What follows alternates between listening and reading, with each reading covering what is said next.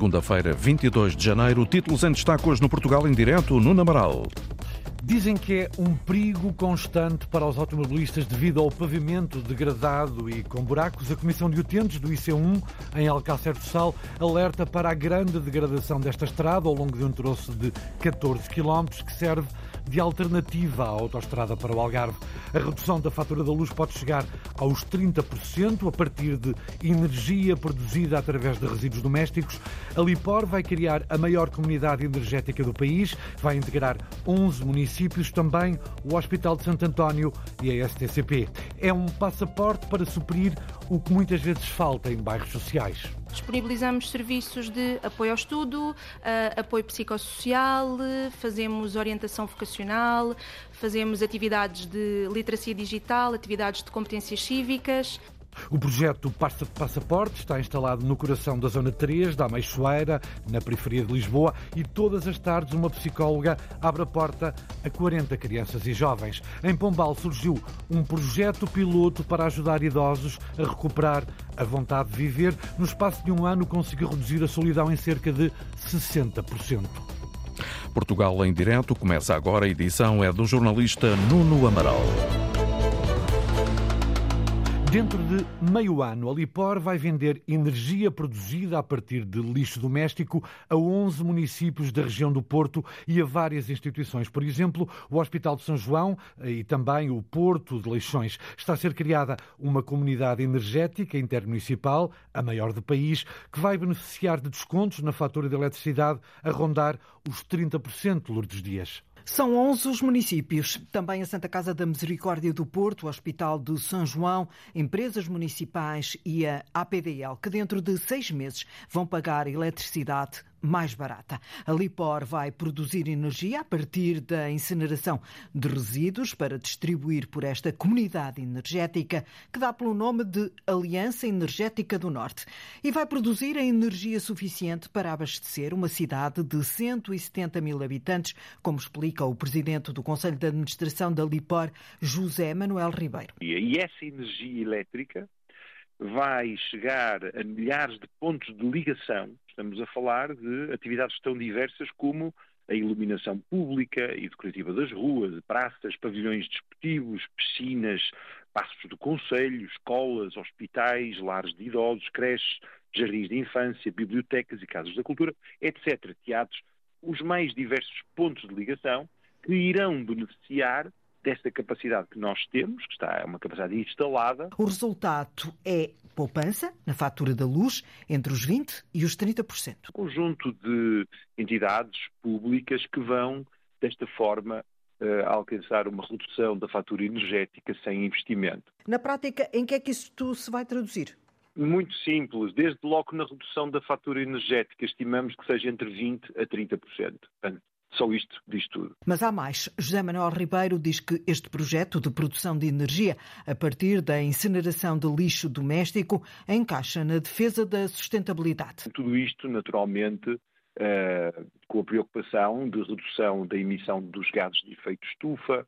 Uh, é uma ajuda muito grande. Mais uma vez, a Lipor ajuda o país uh, nos compromissos nacionais e europeus para a descarbonização e, portanto, ajuda também os municípios no cumprimento de objetivos e metas que todos nós temos que cumprir e, e, e, no fundo, é, uma, é, um exemplo muito poderoso do alinhamento que temos com o Pacto dos Autarcas para o Clima e Energia. Lá para o verão, quem pertencer a esta Aliança Energética do Norte terá uma redução na fatura da eletricidade, na ordem dos 30%, sem precisar de fazer qualquer investimento. Quase um terço de redução na fatura de luz. Em 11 municípios, a Lipar vai produzir energia a partir de resíduos domésticos.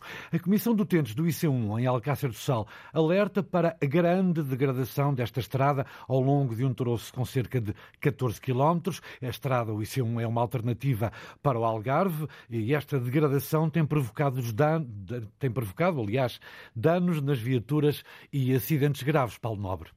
É um grito de alerta que parte da Comissão de Utentes do IC1.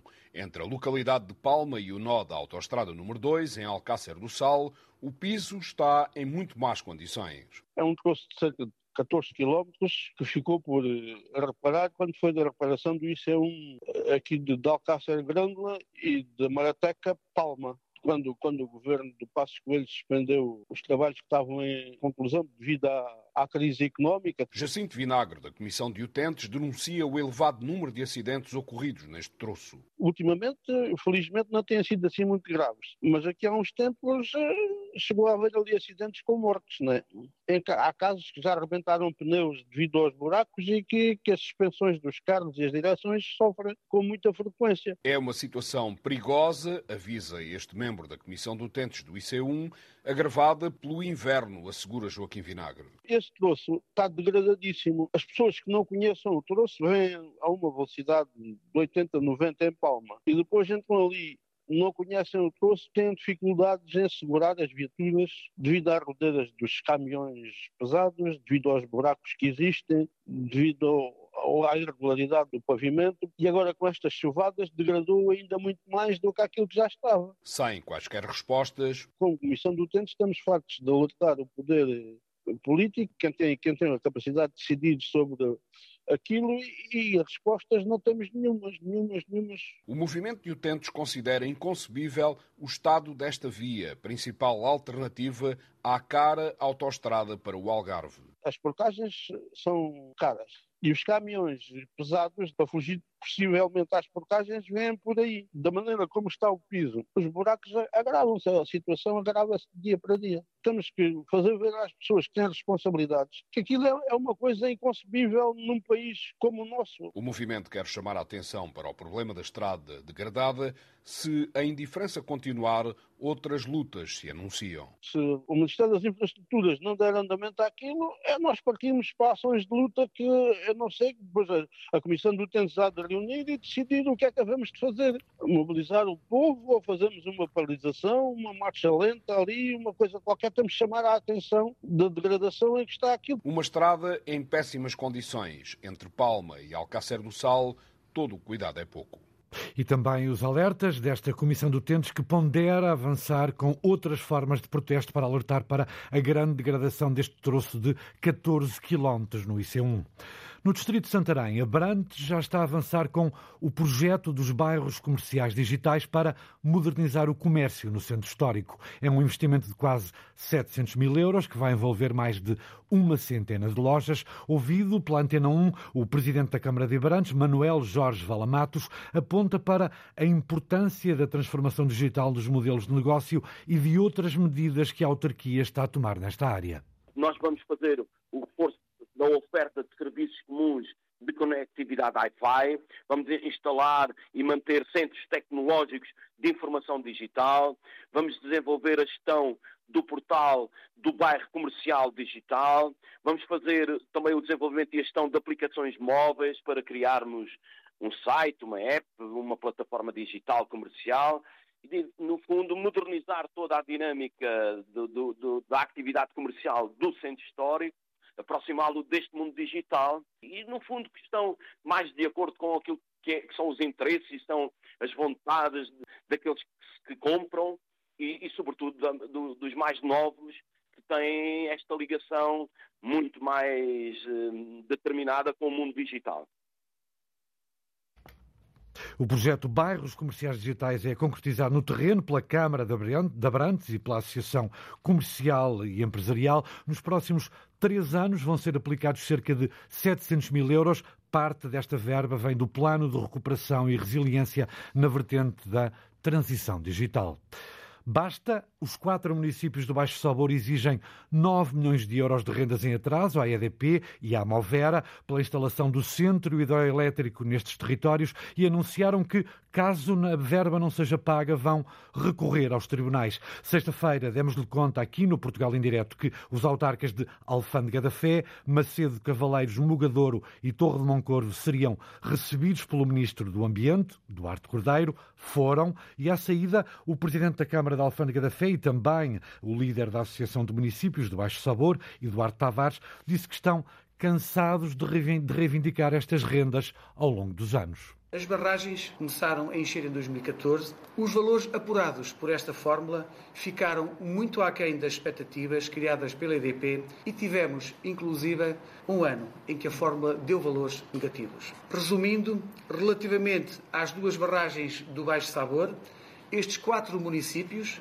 não recebem rendas devidas pelo Decreto-Lei 424-83 de 6 de dezembro e também não recebem qualquer valor do protocolo celebrado entre a EDP e a Associação Nacional de Municípios Portugueses. Não temos tido resultados positivos dos contactos que temos feito com a tutela, com a Assembleia, com os vários governos que já passaram por este processo, com a EDP, com a Movera e, efetivamente, hoje estamos aqui para dizer basta vamos efetivamente avançar com este processo até às últimas instâncias.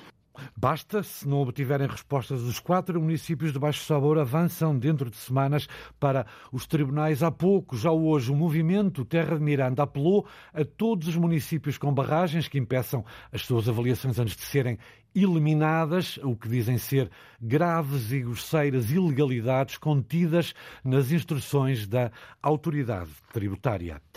A Câmara de Vila Nova de Gaia, no Distrito do Porto, proibiu loteamentos e construções na zona de Santo Ovídio até à entrada em discussão do plano do pormenor da zona, um aviso publicado hoje em Diário da República. Esta medida decorre da aprovação por unanimidade pela Assembleia Municipal das uh, medidas preventivas no âmbito da elaboração do plano do pormenor de Santo Ovídio, Estação de Gaia, pensando, uh, pensado, aliás, devido à introdução na estação ferroviária da alta velocidade. Castro Marim já tem um arquivo sonoro. Os sons vão desde os animais ao comércio, à cultura, às tradições. Um grupo de acordeonistas a animar o mercado mensal de Castro Marim é um dos sons que faz parte do arquivo sonoro.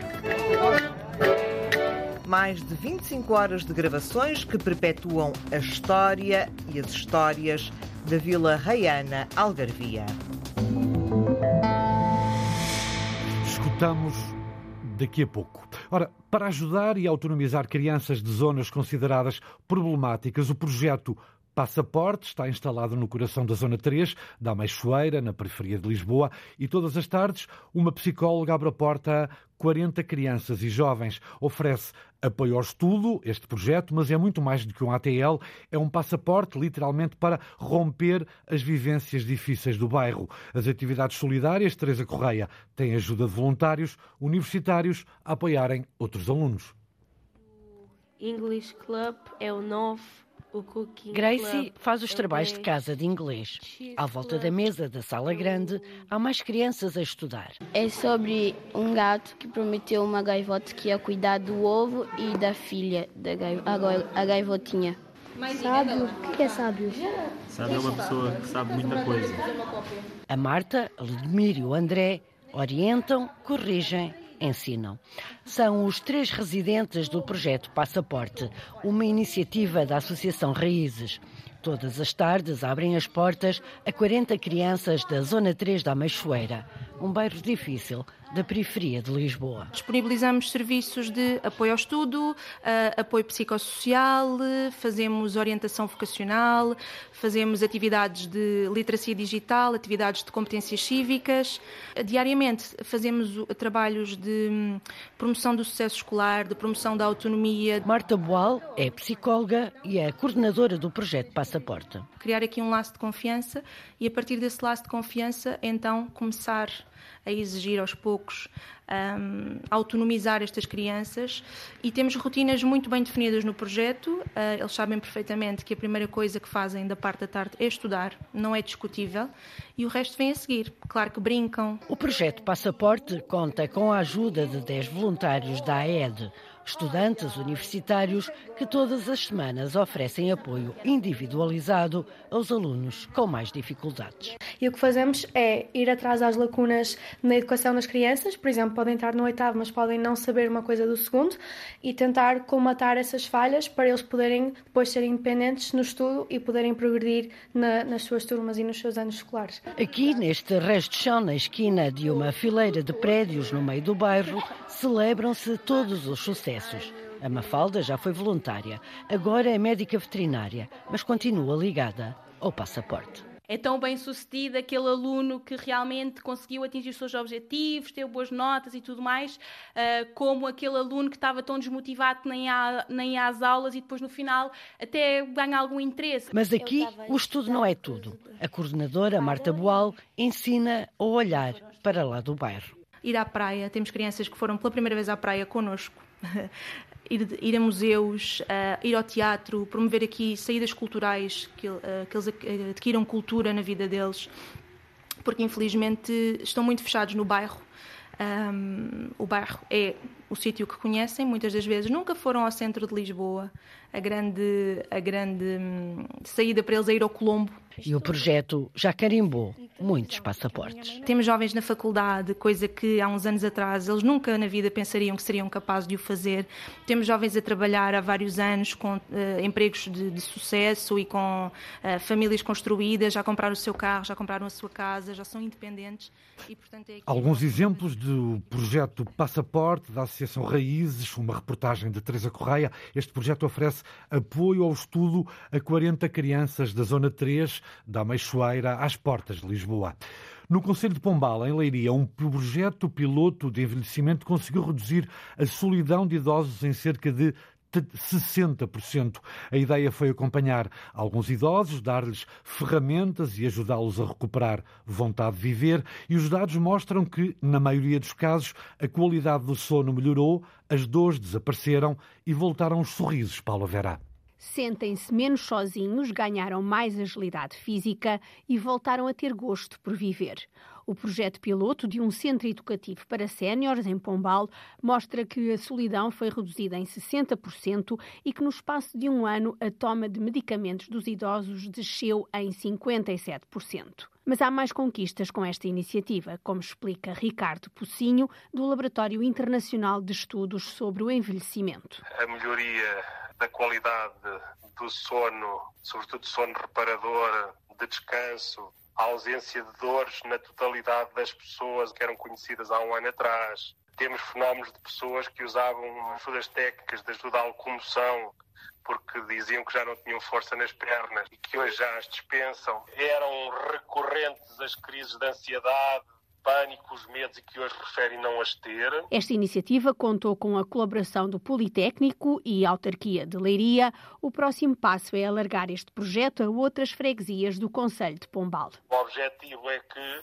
durante este ano, este projeto seja alargado a todas as freguesias de Pombal. Com o alargamento a Sor, Condeixa, Albaiás, Arancião e Penela, podemos estar a falar de números que podem eh, ser de alguns milhares calhar duas ou três mil pessoas a participar num projeto destes. E com os resultados obtidos, Ricardo Pocinho não tem dúvidas em dizer que este é o caminho a seguir. Se temos pessoas que dormem melhor, pessoas que são mais felizes, menos deprimidas, que tomam menos medicação, que recorrem menos a serviços de saúde, que tinham ideias que a vida não fazia sentido nenhum e que agora dizem que a vida faz todo sentido. Sorrisos que recuperamos. Estamos no caminho certo. Escrita criativa, estímulos cognitivos, recorrendo às artes ou a exercícios físicos, são algumas das ferramentas que têm ajudado os idosos a ganharem mais confiança. Há já quem volta a conviver e a almoçar fora e até se preocupa em comprar roupa nova para levar às atividades. Isto devido a um projeto piloto que acompanhou dezenas de idosos no Conselho de Pombal. Os resultados mostram mostram melhorias significativas na vida destas pessoas, regressaram os sorrisos e a vontade de viver e sair.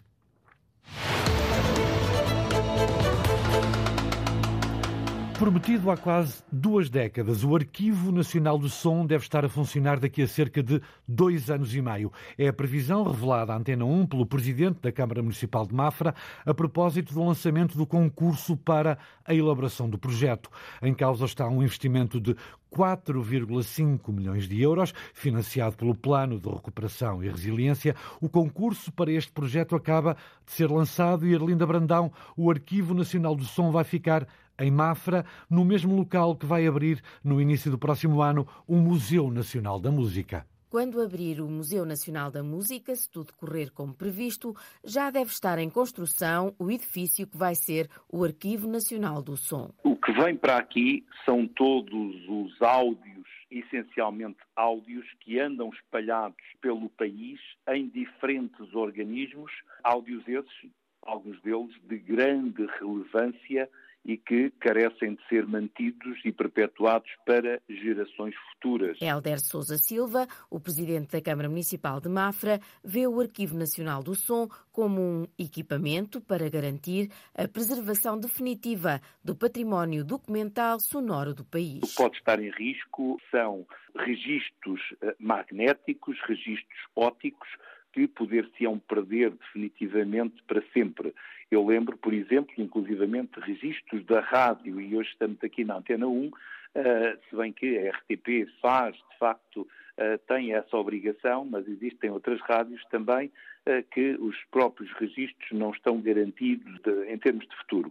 Existem registros, eu vou dar um exemplo que nós ouvimos a miúdadas vezes, registros sobre o 25 de Abril, as senhas do 25 de Abril, enfim, e que deverão estar num ponto central que sejam garantidos para memória futura. O edifício vai ter depósitos tecnicamente adequados aos materiais recebidos e diversos laboratórios de conservação e de áudio. Aí vão ser tratados os vários suportes de som, alguns com dezenas e dezenas de anos, mas vão ser também guardadas gravações recentes publicadas em plataformas digitais e podcast. O investimento é de 4 milhões e meio de euros do Plano de Recuperação e Resiliência. O terreno para o edifício é cedido pela Câmara e para o presidente Helder Sousa Silva, isto é Mafra, a deixar entrar a música. Este slogan de que Mafra é música materializa-se sobre diferentes vetores o Museu Nacional da Música, que já está em movimento, o Arquivo Nacional do Som e também a instalação em Mafra do Polo de Ciências Musicais da Universidade Nova de Lisboa. Uma aposta cultural de Mafra, agora também com o Arquivo Nacional do Som. Que deve estar pronto daqui a dois anos e meio. E o som, a bússola da rádio, é também caro a Castro Marinho, no Algarve, que já tem um arquivo sonoro. São mais de 1.500 minutos de gravações que tiveram a colaboração de diversas entidades e cidadãos deste Conselho do Distrito de Faro e contribuições de artistas nacionais e estrangeiros que, ao longo do projeto, realizaram residências artísticas. Tatiana Felício.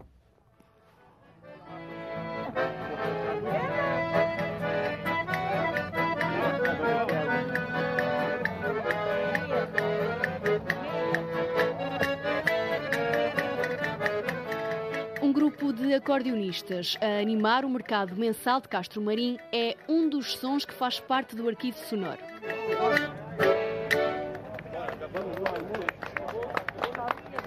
É uma verdadeira biblioteca sonora com mais de 1500 minutos de gravação. Os sons vão desde os animais ao comércio, à cultura, às tradições. Como é o caso deste homem que faz um cesto de cana enquanto conversa com um amigo. É um serviço que ninguém, ninguém quer fazer. A não ser um velho traído. Nesses montes que já está reformado, o resto. Há muitas tornazinhas ainda é capaz de fazer.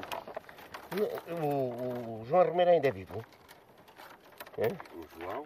Sim, nós estamos de Romero. É. Carlos Norton é o artista responsável pelo arquivo sonoro de Castro Marim. Desde o momento em que comecei a trabalhar profissionalmente na área do som, então, de imediato veio aquilo que eu desde a adolescência fazia, que era gravar sons de viagem, fazia sempre recolhas por onde andasse. E então, quando surgiu este projeto, o Particular Universal, sabendo do meu trabalho, então as pessoas envolvidas decidiram convidar-me para fazer um trabalho mais específico apenas para o Conselho de Castro Marim. E o processo de criação deste arquivo sonoro, calculo que também foi bastante longo. Sim, portanto, em termos de recolhas, foi um ano inteiro de recolhas, também para apanhar toda a variedade uh, sazonal do, do município mas mais do que tudo foi preciso estudar o terreno, estudar o território e estudar também as pessoas que existem lá. Portanto, não é simplesmente chegar com microfones e andar a viajar durante uns dias e gravar, mas é preciso saber o que é gravar. E esse trabalho de estudo, que foi feito também, também com o aconselhamento do próprio município de Castro Marim e com a organização, portanto, saber o que é que interessava, porque isto tem sempre o tema da identidade e memória de Castro Marim. Então foi preciso ir à procura dos sons que,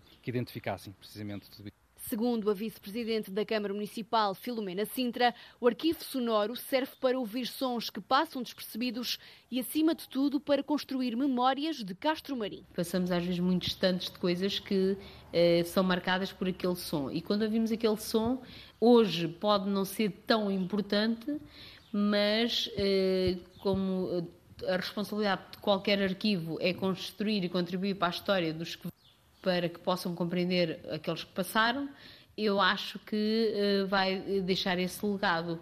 Quem sabe se não vamos perder muitos desses sons, e vamos perder certamente. Algumas daquelas pessoas, da forma de falar, de estar, de viver, não teremos para o artista Carlos Norton, ouvir o arquivo sonoro de Castro Marim requer imaginação. Muitas vezes esquecemos que o som só por si é também uma, uma recordação e uma memória. E uma memória que fica para o futuro, porque quando as pessoas me perguntavam e dizia sempre, imagino que conseguia ouvir como é que era aqui este largo há 100 anos atrás. A ideia é sempre que as pessoas deixem-se levar apenas pelo som e tentem também Uh, não só identificar, mas até poder imaginar outra coisa diferente que aquilo que ele próprio é. Sim, há sítios que são muito silenciosos, há também alguns sons de trabalho que são muito específicos e que a maior parte das pessoas não conhece, como por exemplo todo o processo de extração do sal, que acaba por ter várias fases e tem várias, uh, vários sons diferentes. E durante a gravação deste arquivo sonoro também aconteceram episódios que ficam na memória. Há sempre situações peculiares, não é? Eu posso me lembrar, por exemplo, dos dias de Castro Marim, que há uma multidão e a multidão está toda em a fazer barulho, não é? E na conversa, e de repente eu levanto um, um shotgun, não é? Uma daqueles microfones aparatosos, e de repente cala-se tudo e fica a olhar para mim. E pronto, e perdeu-se a intenção, não é? Que eu queria gravar, que era o barulho natural e as pessoas com todas caladas. Uh, Posso-me lembrar também, se calhar, do, das pessoas a extrair o, casto, o, o, sal nas salinas, em que eu fiz uma gravação com o hidrofone, pus o hidrofone dentro d'água e na verdade os dois senhores ficaram-se a olhar para mim a pensar, pronto, mais um maluquinho, o que é que isto andará a fazer? Não é? Foram momentos muito bem passados. Uh, eu, eu, também eu sou suspeito porque eu gosto muito, aliás, eu gosto do Algarve todo, mas gosto muito do Conselho de, de Castro Marim e para mim passar lá muito tempo e com todas aquelas pessoas foi, só por isso foi fantástico a nível de trabalho. Graças à riqueza do som, o arquivo sonoro marca a memória das gentes de Castro Marim. Um mergulho nos sons do Algarve, reportagem de Tatiana Felício, no, Tatiana, Felício, assim é que é, no arquivo sonoro de Castro Marim. Em Coimbra, a Casa, a Casa Museu Miguel Torga recorda os 29 anos da morte do escritor e poeta, um espaço onde se privilegiam atividades culturais ligadas à vida e obra do escritor, há tertúlias, visitas guiadas e apresentação de livros de Ana Carveiro. É a casa de família de Adolfo Rocha, mais conhecido como Miguel Torga.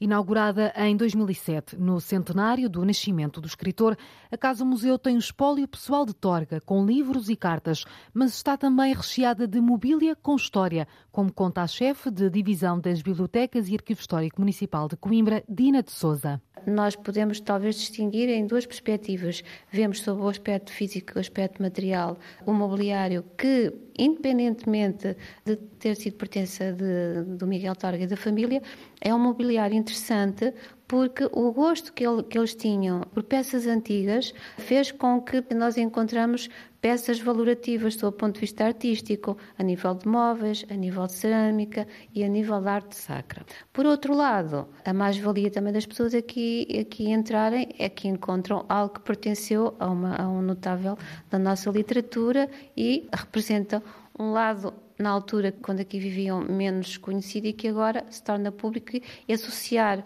estes objetos a quem aqui viveu. Objetos cheios de história, como um quadro de São Martinho, muito importante para Miguel Torga. A figura do São Martinho, na perspectiva e na forma de ser e de estar de Miguel Torga, é uma figura importante na medida em que ele se identifica com o tal espírito de partilha, o tal socialismo fraterno que o São Martinho acaba por representar e que ele absorve, digamos que essa essência.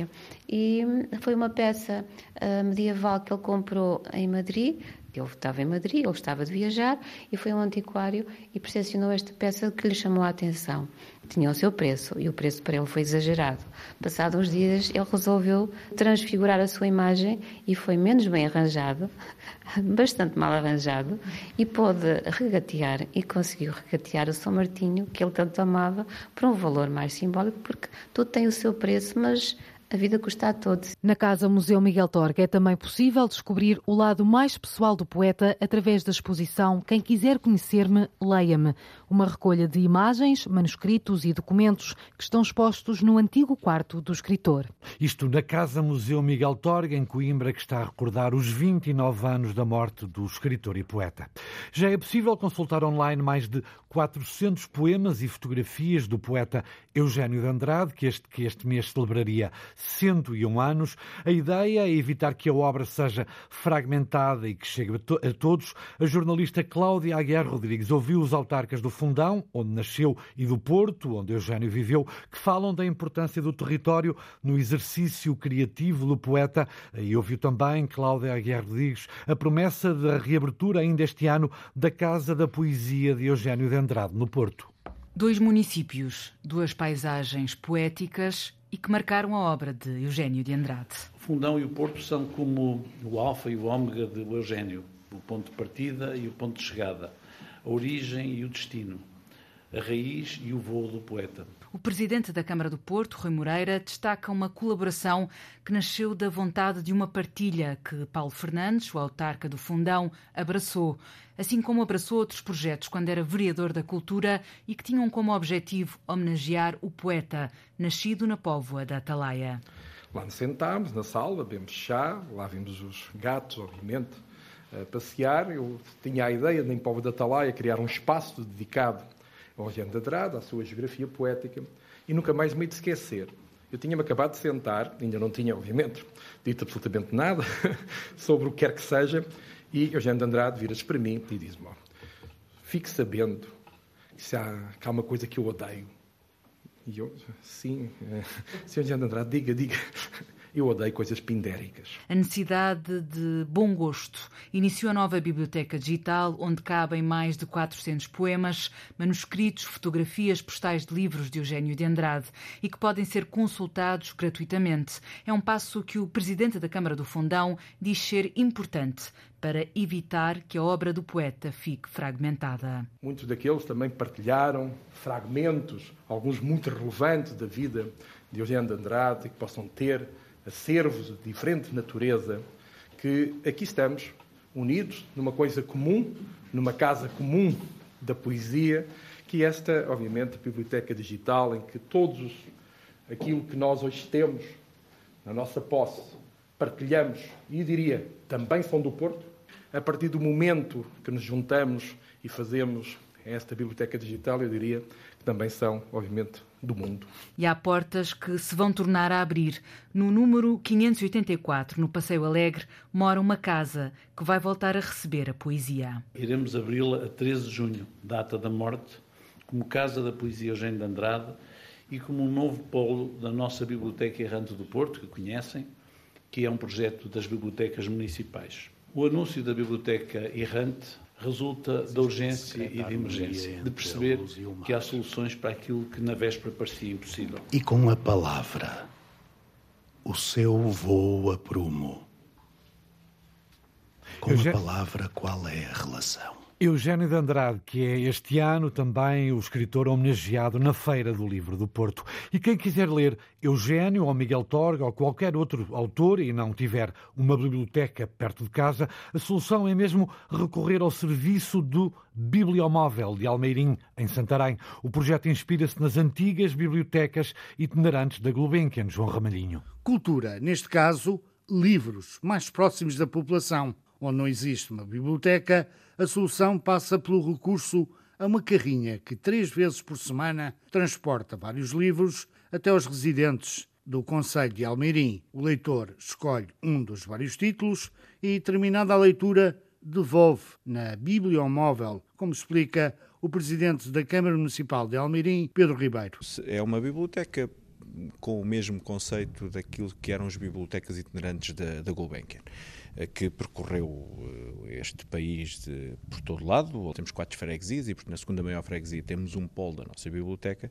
Mas existem lugares, existem freguesias onde isso não existe. Nós queremos incentivar essa leitura, quer de, dos adultos, quer dos mais novos, e, portanto, voltámos um bocadinho ao modelo antigo, criando condições para que, em determinados dias, em determinadas horas, começámos na altura ao fim de semana, mas depois entendemos que, porque também foi havendo essa procura, entendemos que deveríamos fazer também durante a semana, criar as condições para chegar às pessoas. Não são as pessoas que têm que se deslocar, até porque muitas delas têm aqui uh, um problema que é uh, a forma de deslocar, muitas delas dependem dos filhos, dos netos e, e que por norma estão a trabalhar nestes, nestes, nestes, nestes horários que são os horários normais dos serviços estarem abertos e, portanto, criámos esta solução de ir de encontro às pessoas. Ao projeto da Biblioteca Itinerante, a Câmara Municipal de Almirim decidiu juntar um espaço do cidadão. Fizemos também com a Secretaria de Estado da Modernização Administrativa um protocolo e esse espaço do cidadão está incluído na biblioteca e, portanto, as pessoas também podem uh, usufruir de um conjunto de questões, enfim, aquelas mais normais, uh, de, de, poderem pedir um conjunto de certificados, uh, documentos, etc. Utilizadores não têm faltado, segundo o Presidente da Câmara, Pedro Ribeiro. As pessoas têm gostado, eh, têm procura, sim, têm procura, não é uma procura uh, gigantesca, uh, mas mais isso, são mais pessoas de idade. Podem levantar o livro, ficam a ler, depois entregam depois, também vão fazendo sugestões sobre novas obras. Para facilitar a vida, a Bibliomóvel de Almeirim, com muitos livros, mas também o serviço de espaço cidadão móvel. Vários serviços, uma espécie de loja de cidadão e muita literatura, a Bibliomóvel automóvel percorre as ruas de Almeirim, no Conselho de Santarém. É uma conquista histórica. A Associação Comercial e Industrial do Pico vai integrar a Câmara de Comércio e Indústria dos Açores. Abrem-se assim as portas para receber os empresários do Pico a dar, e dar reconhecimento à enorme dinâmica económica registada na Ilha Montanha.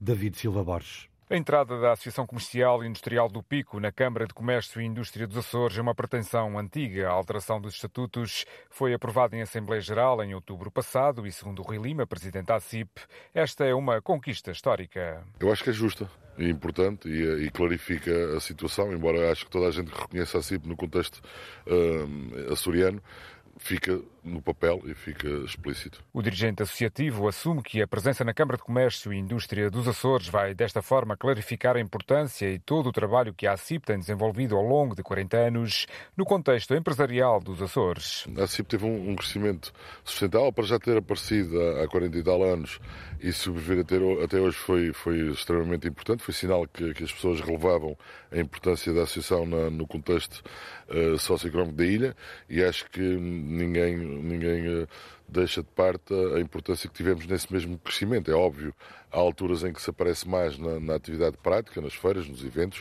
uh, quando é possível financeiramente, não é, não é as alturas de hoje em dia, mas o trabalho que se faz e que as uh, direções desenvolvem uh, incide diariamente na, na, nas, na, nas, particularidades que, e nos interesses que os empresários têm. Ao mesmo tempo, a alteração de paradigma no setor empresarial e comercial dos Açores permitirá que as preocupações dos empresários do Pico passem a ser discutidas de forma mais pormenorizada no Conselho Económico e Social dos Açores. Sem margem para dúvida, termos de poder a nossa opinião, a nossa voz ser ouvida, mesmo por intermédio da Câmara de Comércio e Indústria dos Açores. O pedido de entrada foi formalizado em maio de 2021 com a Associação de Comerciantes do Pico a justificar esse desejo com a enorme dinâmica económica registada na ilha e o forte potencial de crescimento, além da experiência na defesa dos interesses dos empresários locais. E por isso mesmo é que dizem que é uma conquista histórica. Os empresários, a Associação Comercial e Industrial da Ilha do Pico vai integrar a Câmara de Comércio e Indústria dos Açores.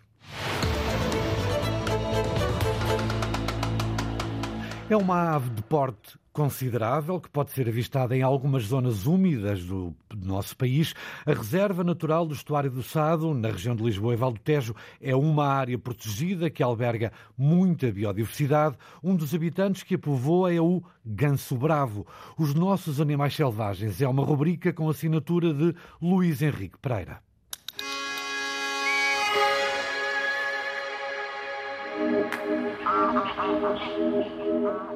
A nossa viagem pelo Portugal, natural e selvagem, anda hoje na busca de uma ave de porte considerável.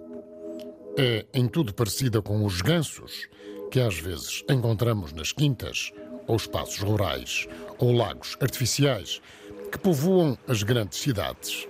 Esses estão domesticados. Estes que estamos a ver, não.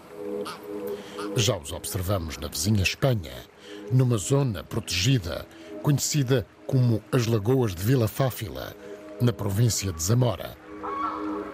Esta é a segunda vez que os vemos de perto, em estado selvagem. O ganso bravo é uma espécie abundante em zonas úmidas e em muitas regiões da Europa. Portugal não é exceção. Viemos hoje até à Reserva Natural do Estuário do Sado, na região de Lisboa e Val do Tejo.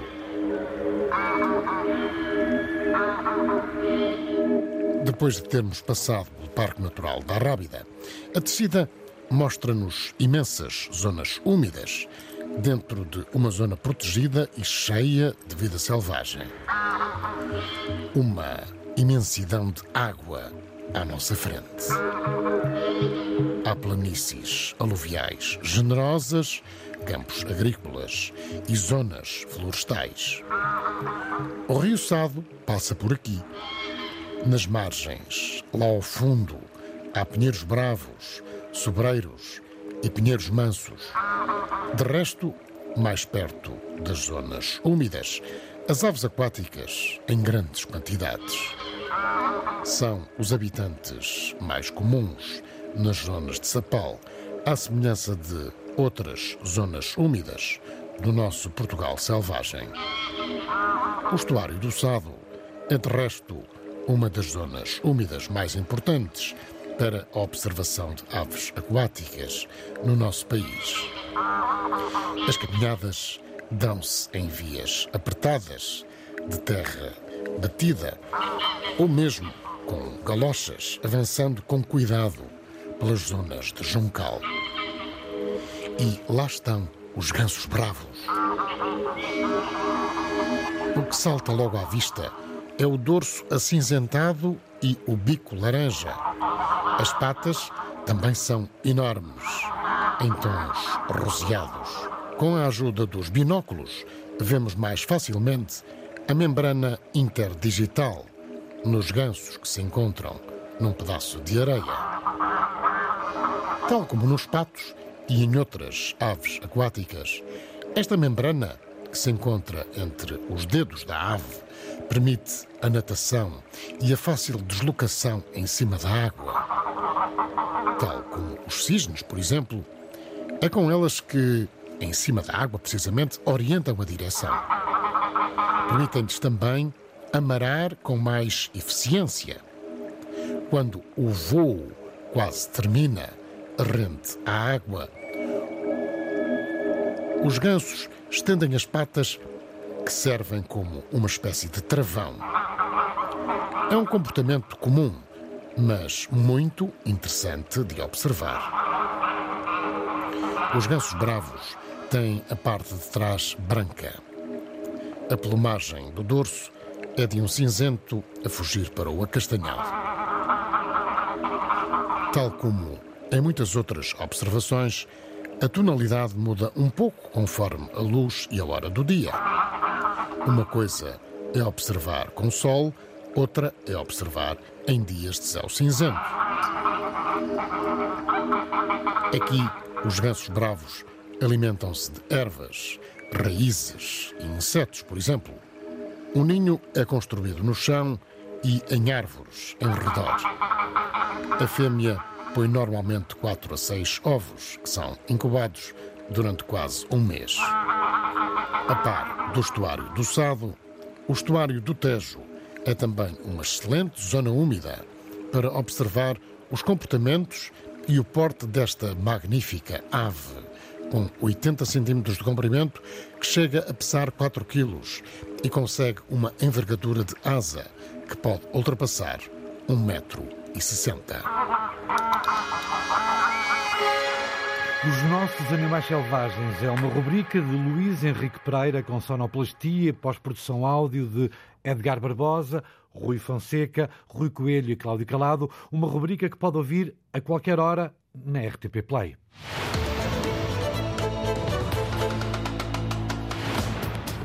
É tudo por hoje. O Portugal em Direto volta amanhã. Boa tarde.